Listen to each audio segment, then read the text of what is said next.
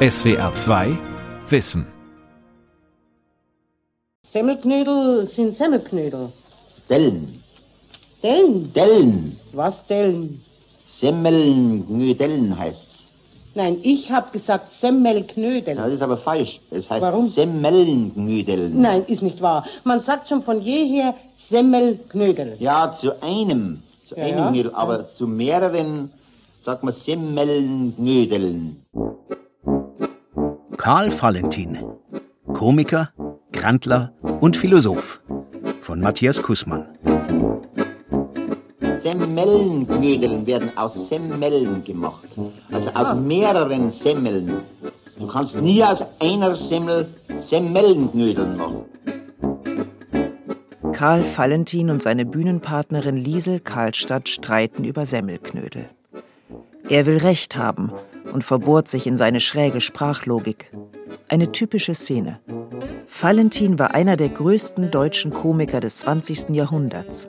Seine Monologe, Dialoge und Szenen handeln von der Vieldeutigkeit und Abgründen der Sprache, Fallstricken der Kommunikation und der Verlorenheit des Menschen in einer modernen, unübersichtlichen Zeit.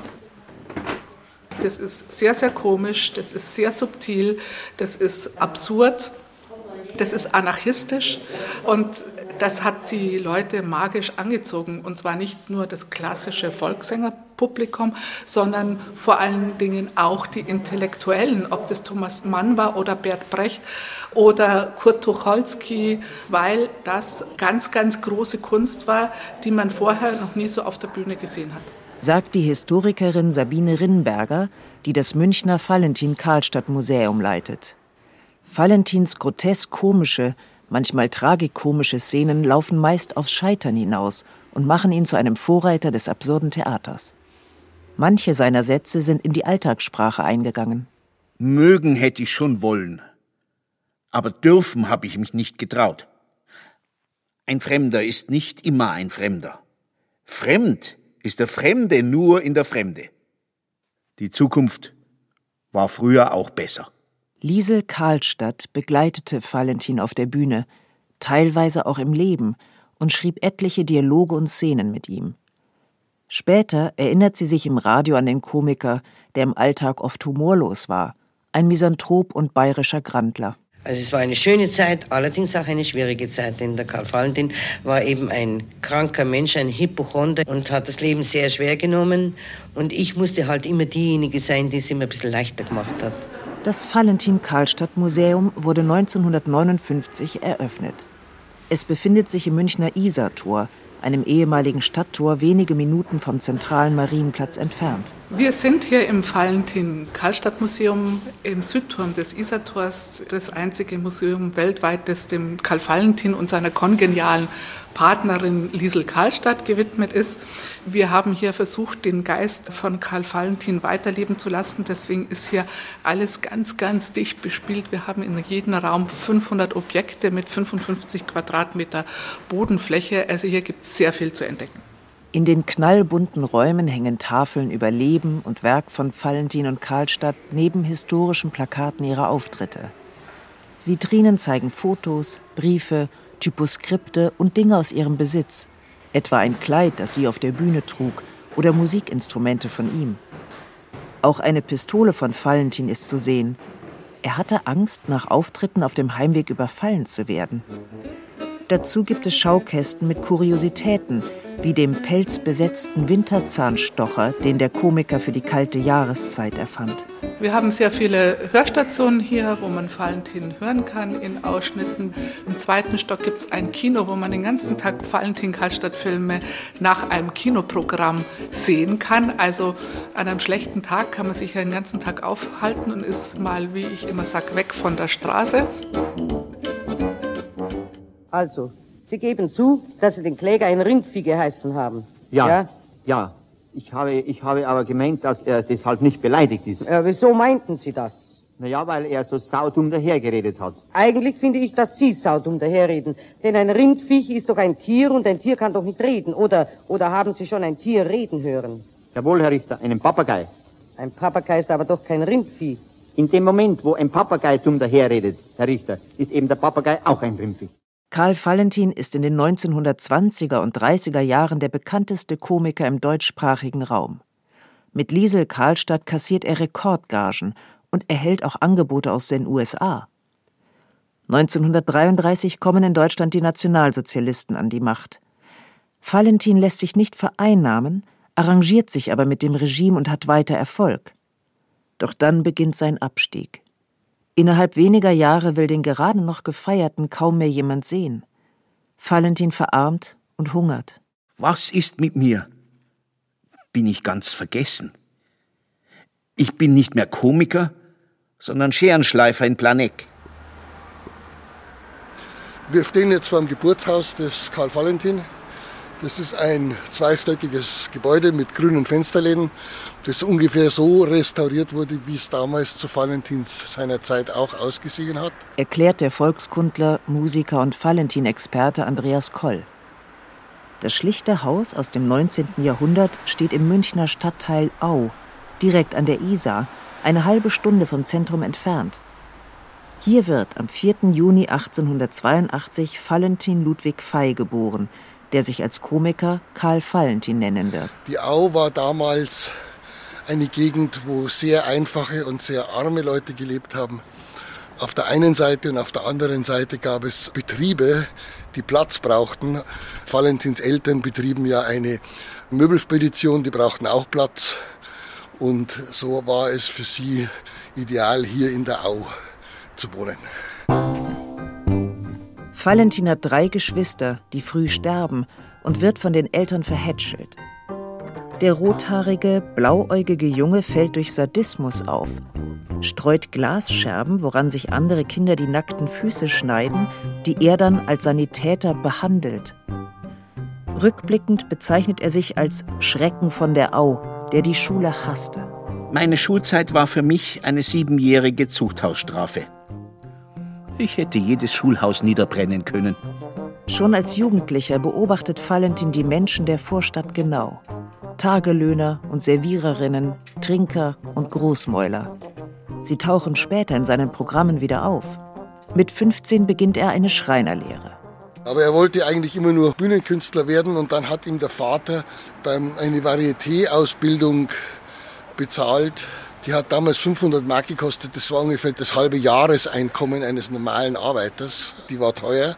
Aber die Familie Valentin konnte sich das leisten als Möbelspediteure. In Wirtshäusern und Singspielhallen sieht Valentin Münchner Volkssänger, die mit Liedern und Späßen die Leute unterhalten. Das will er auch. Der Schreinergeselle spielt mehrere Instrumente, vor allem Zither, und ist nicht auf den Mund gefallen. 1902 tritt er erstmals auf. Doch der Traum vom Bühnenleben endet schnell. Der Vater starb und dann musste er zusammen mit seiner Mutter dieses Geschäft übernehmen, die Speditionsfirma.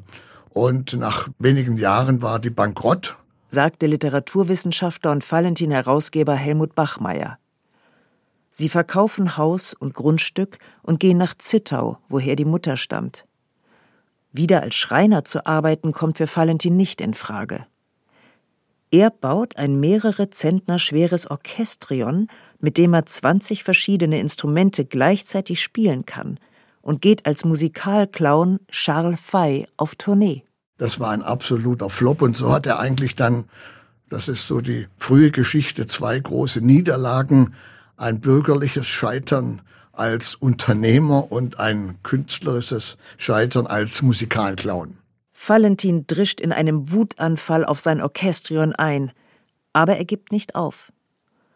1907 geht er nach München zurück und versucht es erneut als Unterhalter in Wirtshäusern, nun mit dem Künstlernamen Karl Valentin. Valentin war von der Gestalt ein langer, dürrer Lackel, würde man das auf gut Mündnerisch sagen. Er war sehr schmal, sehr, sehr feingliedrig. Sabine Rinnberger. Diesen mageren, schlachsigen Körper hat er ins Zentrum seiner Komik zu Beginn gestellt. Das war eigentlich sein Durchbruch, dass er mit seiner Statur äh, sich auf die Bühne gestellt hat. Ein Freund, Ludwig Greiner, hatte die Idee dazu und die Frau Greiner hat ihm dann noch die Anzugbeine und Ärmel kürzer und noch enger genäht, damit er noch länger und schlachsiger wirkte. Die Schuhe noch mal zwei Nummer größer und so ist er aufgetreten. So hatte er seinen großen Durchbruch praktisch als lebende Karikatur, als die er aufgetreten ist. 1908 präsentiert Karl Valentin auf der Bühne eines Münchner Hotels seinen Monolog Das Aquarium und hat riesigen Erfolg. Das Aquarium gilt heute als ein Schlüsseltext seines Werks.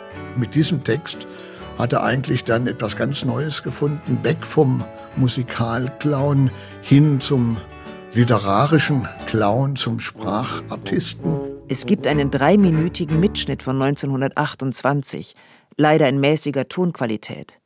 Der Anfang. Sehen Sie, seit so und so viel Jahren wohne ich jetzt in der Sendlinger Straße. Also nicht in der Sendlinger Straße, sondern schon in der Straße. Also ich meine nicht, also in die Häuser, die wo heute in der Straße sind, weil in der Straße selber kennt man ja nicht wohnen, nicht, weil immer die Trambahn durchfährt. Ich wohne im ersten Stock, weil in dem Haus, wo wir da wohnen, ist ein erster Stock. Der ist unterm zweiten Stock und oben war der so zwischendrin. Und da geht bei uns in den ersten Stock eine Stiegen auf. Die geht schon wieder runter auch, aber zuerst geht's auf. Wenn man es eigentlich richtig nimmt, geht er nicht die Stiegen auf, sondern wir gehen auf die Stiegen auf. Man sagt ihm so. Man sagt halt so. Karl Valentin wundert sich darüber, was wir im Alltag für einen Unsinn reden. Wenn wir sagen, da geht eine Treppe auf, oder wenn wir sagen, wir wohnen in einer Straße. Das geht ja gar nicht. Darauf macht er aufmerksam. Karl Valentin verbohrt sich in Begriffe und Redewendungen, entlarvt Widersprüche. Er lauscht den Gesprächen der Leute im Wirtshaus und anderswo. Wie reden sie? Warum kommt es zu Missverständnissen? Daraus entwickelt er, zugespitzt und übersteigert seine Szenen. Er nimmt die Sprache gnadenlos beim Wort und zeigt ihre Unzulänglichkeit und den unbedachten Umgang mit ihr. Seine Komik ist ein ständiges Anrennen gegen die Grenze der Sprache. Er geht wirklich fundamental in die Grammatik, in die Semantik rein und das ist dann so etwas wie sprachliche Fundamentalkomik. Der Schriftsteller Franz Blei, der Valentin auf der Bühne sieht, nennt ihn einen Philosophen. Die Genauigkeit, das ist das Philosophische. Seine Sätze sind wie Seile über dem Abgrund. Im zunehmend absurden Monolog Das Aquarium erzählt Valentin weiter, dass er ein Aquarium mit Goldfischen und einen Vogel samt Käfig hat. Er beginnt zu experimentieren, gibt den Vogel ins Aquarium, die Fische in den Käfig und siehe da, es schadet den Tieren, weil sie es nicht gewohnt sind, wie er lakonisch konstatiert. Also kommen sie wieder an ihre Plätze. Seit der Zeit schwimmen die Goldfische mit dem Aquarium drin umher. Einmal so rüber, dann so rüber, dann hinauf, dann. Die schwimmen fast jeden Tag anders. Das kann man nicht so genau äh, berechnen. Am Ende fällt ein Fisch aus dem Aquarium auf den Boden. Statt ihn einfach zurückzutun, überlegt er, ob er ihn erschießen soll, um ihn von seinem Leiden zu erlösen. Nur, wenn die Pistole nicht funktioniert? Schließlich wirft er den Fisch in die Isar, um ihn zu ertränken, wobei der natürlich wieder in seinem Element ist. Solche Verschiebungen von Situationen ins Absurde und Groteske gibt es bei Valentin immer wieder. Sie sind ein Grundelement seiner Komik. Es gibt auch übrigens den Flug zum Mond, ergänzt Sabine Rinnberger mit der Mondrakete von 1928, wo er den Mondflug schon vorwegnimmt, was dann aber nicht funktioniert, weil so ein Wind geht. Und dann sagt er, leider geht es heute nicht, wir probieren es übermorgen nochmal. Dann fragt der Reporter, geht denn übermorgen kein Wind? Dann sagt er, übermorgen geht selten ein Wind. Jetzt sind Sie ein bisschen mit mir in die Philosophie von Karl Valentin eingestiegen und was ihn so auszeichnet. Mein Familienname ist eigentlich genau gesagt Elisabeth Velano, ein italienisch klingender Name, unter dem ich sehr viel zu leiden hatte, schon in der Schule. Äh, meine äh, Schulkameradinnen, die haben immer geschrien, Velano, Italiano, Lebstano. Erinnert sich Liesel Karlstadt in einem Radiointerview. Schon mit 17 Jahren tritt sie als Soubrette auf Münchner Brettelbühnen auf, singt heitere oder schmalzige Lieder. 1911 spricht Karl Valentin sie nach einem Auftritt an. Da ist sie 18. Sie, Fräulein, das ist nix. Wissen Sie, Sie sind so schüchtern und so brav schauen Sie aus. So also Brett, die muss ganz kess sein, die muss so einen Busen haben. Und ich war damals ganz, ganz schlank. Ne? Sagt er, das ist nix für Sie. Aber Sie sind sehr komisch. Sie müssen sich aufs Komische verlegen. Valentin ist knapp 30, verheiratet und hat zwei Kinder. Er fragt Elisabeth Velano, ob sie mit ihm auftreten will. Und sie will. Wird seine Bühnenpartnerin und Geliebte. Gemeinsam erfinden sie den Künstlernamen Liesel Karlstadt für sie. Und er kann jetzt das machen, was er alleine nicht machen konnte als Solokünstler, nämlich Stücke schreiben. Und diese Stücke entwickeln sie auch meistens gemeinsam in der Improvisation. Die Liesel Karlstadt hat einen großen Anteil an den berühmtesten Stücken der beiden. Und als Duo sind sie perfekt. Das passt zusammen wie Dick zu doof, wie Don Quixote zu Sancho Panza. Was äh, hatten Sie gleich nach der Geburt für einen Eindruck von der Welt? Ja, als ich die, als ich die Hebamme sah, die mich empfing, war ich sprachlos. Ich habe diese Frau in meinem ganzen Leben noch nie gesehen. Karl Valentin spielt häufig Männer, die schräg im Leben stehen, stur sind, sich in etwas hineinsteigern, außer Kontrolle geraten bis hin zur Zerstörungswut. Karlstadt übernimmt dann den rationalen, mäßigenden Part – ein wenig wie in ihrem Leben. Andreas Koll die Liesel Karlstadt, und das war sehr entscheidend, hat immer wieder versucht, ihm die Angst zu nehmen. Und die Angst war ein großer, ein bedeutender Faktor im Leben von Karl Valentin. Er hat praktisch vor allem Angst gehabt. Und die Angst ist sozusagen ein wesentlicher Bestandteil seines Bühnenlebens. Und an der Liesel konnte er sich festhalten. Ansonsten nichts. Das hat ihm sozusagen als Künstler auf der Bühne das Leben gerettet. Jeden Abend. Also er war ein Hypochonter in Reinkultur und er litt an einer latenten Erwartungsneurose. Helmut Bachmeier. Und er war ständig also von dieser Erwartungsangst geprägt, dass etwas geschehen könnte, dass ihm etwas widerfahren könnte, und dem wollte er ausweichen. Valentin kann sich keine Texte merken fürchtet sich vor jedem Auftritt und dem möglichen Versagen. Er hat panische Angst vorm Zugfahren, vor allem nachts, da sehe der Lokführer ja nichts. Er legt riesige Listen mit Namen und Adressen von Ärzten an für alle Notfälle. Der Komiker entwickelt einen zunehmenden Kontrollwahn und wird langsam selbst zur valentinesken Figur. Einmal fährt er mit dem Diplomaten Wilhelm Hausenstein Zug. Beide stiegen aus, Valentin und Hausenstein, und Valentin ist ans Fenster des Zugs gegangen, hat reingeschaut. Hausenstein fragt ihn, Herr Valentin, haben Sie was vergessen? Dann sagt er, nein, zum Hausenstein, Herr Professor, ich wollte nur nachschauen, ob ich tatsächlich ausgestiegen bin. In den 1910er Jahren beginnt er sich für die damals neuen Medien zu interessieren. Er gründet ein Filmstudio und dreht Stummfilme. Später nutzt er Radio und Schallplatten, um ein noch größeres Publikum zu erreichen. Ab 1913 hat er mit Liesel Karlstadt unzählige Bühnenauftritte, vor allem in München. Danach geben sie Gastspiele in Zürich, Wien und Berlin. Allerdings muss Karlstadt ihn wegen seiner Reiseangst jedes Mal dazu überreden. Die Liesel Karlstadt hat natürlich auch eine großartige schauspielerische Qualität. Er spielt immer nur sich und sie spielt alles andere. Sie schlüpft in Rollen. Ja, sie ist grandios. In den 20er Jahren werden sie zum führenden Komikerpaar im deutschsprachigen Raum. Aus ihren besten Dialogen und Stücken entwickeln sie auch Kurzfilme. Einige sind heute legendär, etwa Im Schallplattenladen, wo Karlstadt die Verkäuferin gibt und Valentin den anstrengenden Kunden. Äh, haben Sie auch neue Schallplatten? Schallplatten natürlich. Ja. Wollen Sie Schallplatten haben? Ja. Was sollen das für Platten sein?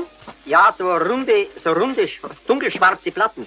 Äh, mit Musik oder Gesangsplatten? Nein, mit Schall. Die Verkäuferin bemüht sich, spielt dem Kunden verschiedene Titel vor.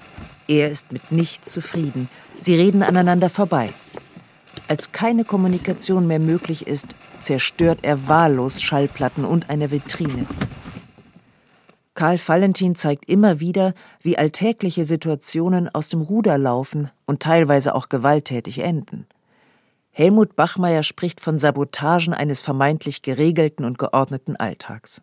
Ihm geht es also auch immer darum, solche Ordnungsparameter, solche Regelmäßigkeiten zu durchbrechen, also die Unterwanderung, die Subversion, das Subversive gegenüber solchen bürgerlichen Konventionen. Der Firmling ist einer der bekanntesten Kurzfilme von Valentin und Karlstadt. Eine Komödie, die tragikomisch wird und heillos endet. Ein angetrunkener Vater und sein Sohn aus einfachen Verhältnissen geraten nach der Firmung des Jungen in ein feines Lokal. Sie sind unbeholfen und laut, kommen mit der Speisekarte und dem hochnäsigen Ober nicht zurecht. Der Sohn will Makaroni essen und der Vater lässt sich auf einen Disput mit dem Ober ein. Zweimal Makaroni mit Schinken. Also ja, zweimal. Ja. Zweimal Makaroni mit Schinken. Nein, eine. Eine Portion. Also doch nur eine Portion. Ja, ja, ja für, für jeden nur eine Portion. Ja, also doch zwei Portionen. Nein, eine Portion. Also ich bekomme eine Portion. Ja, und ich? Du isst mit mir der Bub ist mit mir, ich bekomme eine Portion, ne? Also eine Portion für zwei. Ach, jetzt verstehe ich Sie. Sie meinen wahrscheinlich eine Doppelportion. Ja, eine halbe Doppelportion. Das ist ja eine. Ja, wollen Sie jetzt eine Portion oder wollen Sie zwei Portionen? Eine. Schauen Sie, dass weiterkommen. Da kennt sich doch der Teufel aus. Sie wissen beide nicht, was Sie wollen. Das ist ja furchtbar mit Ihnen. Unerhört, was? Der Dramatiker Friedrich Dürrenmatt sagte einmal, Stücke müssten immer auf die schlimmstmögliche Wendung zulaufen auch Komödien. Das gilt auch für den Firmling und andere Valentin-Szenen. Der Vater betrinkt sich immer mehr. Wer will seine Firmung so erleben? Und am Ende ist er völlig betrunken, kann die Rechnung nicht bezahlen, das Lokal ist verwüstet und sie werden rausgeschmissen und auf die Straße gesetzt. Also es ist wirklich das schlimmste Szenario, das sich ein Firmenbub an seiner Firmung vorstellen kann sagt Sabine Rinberger, während im Hintergrund eine Hörstation des Museums zu quaken beginnt wie ein vorwitziger Einwurf des Komikers. Die Museumsleiterin und Helmut Bachmeier jedenfalls sehen Valentin nicht nur als Sprachphilosophen, sondern auch als einen, den die Abgründe der Existenz beschäftigen. Die menschliche Existenz ist durch ein Prinzip gekennzeichnet, durch das der Fragilität. Alles kann jeden Augenblick zerbrechen. Und das zeigt er. Die Sprache kann in die Irre gehen, die Existenz kann zugrunde gehen. Das ist diese Fragilität des Daseins. Das ist für ihn wichtig. Anfang der 30er Jahre kam der Tonfilm und das war natürlich eine Riesenkonkurrenz für die Bühnenunterhaltung. Der Publikumsgeschmack ändert sich. Bühnen und Varietés schließen oder werden in Kinos oder Kaufhäuser umgewandelt. Auch Liesel Karlstadt und Karl Valentin erhalten weniger Engagements. Manche der aufkommenden Nationalsozialisten hätten ihn gern als eine Art Reichskomiker gehabt und wohl auch gut bezahlt. Doch Valentin winkt ab. Er tritt zwar hier und da bei Parteiveranstaltungen auf, paktiert aber nicht mit den Nazis. Er hat sich einfach von dem Ganzen distanziert und hat immer gesagt, er ist ein Humorist und sonst nichts. 1934 nimmt Valentin seine und Karlstadts Ersparnisse und eröffnet in München das Panoptikum, ein Grusel- und Kuriositätenkabinett, das freilich niemand sehen will. Ein Jahr später schließt es, das Geld ist weg. Liesel Karlstadt verzweifelt und versucht sich das Leben zu nehmen. Danach treten sie nur noch gelegentlich gemeinsam auf, ihre Liebesbeziehung endet. Valentin will sich mit der Ritterspelunke über Wasser halten, einer Kneipe mit kleiner Bühne, und scheitert auch damit. Im Zweiten Weltkrieg ist Valentin nicht mehr aufgetreten, weil er sich so gefürchtet hat und hat seine Münchner Stadtwohnung verlassen, ist nach Planegg gezogen und ist fortan nicht mehr aufgetreten, auch weil er sagte, dass er keine Lust hatte, den Clown zu spielen, während im wahrsten Sinne die Leute auf der Straße sterben. Der vor nicht allzu langer Zeit umjubelte Münchner Komiker Karl Valentin verarmt mit Frau und Kindern im Vorort Planegg. Er verdingt sich für ein paar Mark als Schreiner und Scherenschleifer in der Nachbarschaft. Derweil verlässt Liesel Karlstadt München und landet auf abenteuerlichen Wegen bei Tiroler Gebirgsjägern, deren Mulis sie betreut. Nach dem Krieg versucht Valentin einen Neuanfang. Er will wieder auf die Bühne, ins Radio und auch Spielfilme drehen. Er war dann der Meinung, dass er dadurch, dass er mit den Nazis nicht kollaboriert hatte, jetzt nach dem Krieg eigentlich eine gefragte Person sein müsste. Das war halt nicht so. Auch wenn er kein Nationalsozialist war, ist Valentin in der NS-Zeit auf deutschen Bühnen aufgetreten. Das verzeiht man ihm nicht und findet zudem seine neuen Texte nicht so komisch wie die alten. Er war einfach verbittert. Dann ist man nicht leicht und dann ist das Lustigsein auch nicht mehr einfach. Manchmal tritt er noch auf Bühnen und im Rundfunk auf, auch mit Liesel Karlstadt. Doch in Deutschland sind Aufbruch und Optimismus gefragt. Da ist wenig Platz für seinen Sarkasmus und düstere Blicke auf die Nachkriegszeit. Etwa, wenn er in einem Radiosketch mit Karlstadt ankündigt, auf dem bombenzerstörten Münchner Marienplatz Theater zu spielen. Ich habe die Militärregierung um Genehmigung einer Freilichtbühne gebeten, und zwar mitten auf dem Marienplatz. Auf dem Marienplatz? Ja, und was wollen Sie da zur Aufführung bringen? Ein Trauerspiel. Ein Trauerspiel? Sodom und Gomorra. Die Kulissen ringsum die Freilichtbühne haben wir bereits. Der letzte Film des großen Komikerduos ist nur ein Filmchen, ein Werbespot für eine Sparkasse. Karl Valentin stirbt am 9. Februar 1948 in Planegg an einer Lungenentzündung mit nur 65 Jahren.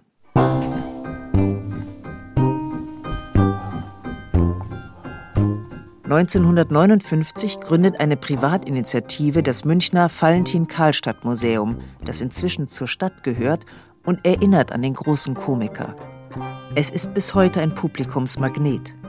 Sabine Rinberger. Wenn man Valentin-Stücke anschaut, kann man auch sehr viel über sich selbst erfahren.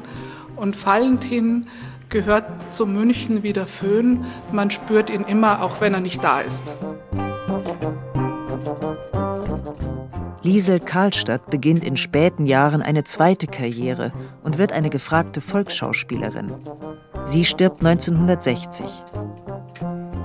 In den 70er Jahren tragen die deutschen Goethe-Institute die Monologe, Dialoge, Szenen und Lieder von Karl Valentin und seiner kongenialen Partnerin in die ganze Welt.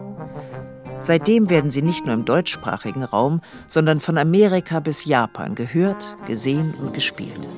Das Lama, das Lama, das fraß zuletzt alles zahme. Dass der Gesang nur Unsinn war, das wird zum Schlusse jedem klar. Fideralala, fideralala, fideralala, la, la, la, la, la.